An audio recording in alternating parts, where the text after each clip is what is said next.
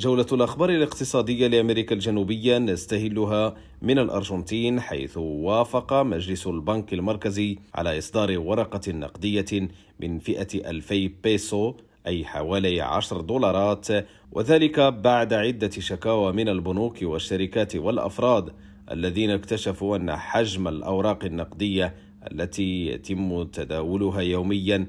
بات يرتفع بشكل كبير بسبب التضخم. وفي الشيلي حذر صندوق النقد الدولي من أن الاقتصاد الشيلي سيواجه تباطؤا اقتصاديا لهذا العام وسط ارتفاع التضخم. وبالإكوادور أشار تقرير صادر عن منظمة الدول الأمريكية أعيد نشره في تغريدة للرئيس الإكوادوري غييرمو لاسو أشار إلى أنه في عام 2019 سجلت البلاد صادرات من الذهب الخام إلى الصين بقيمة تزيد عن 76 مليون دولار في حين أنه تم الإبلاغ عن أزيد من 339 مليون دولار. هشام الأكحل ريم راديو بونوس آيرس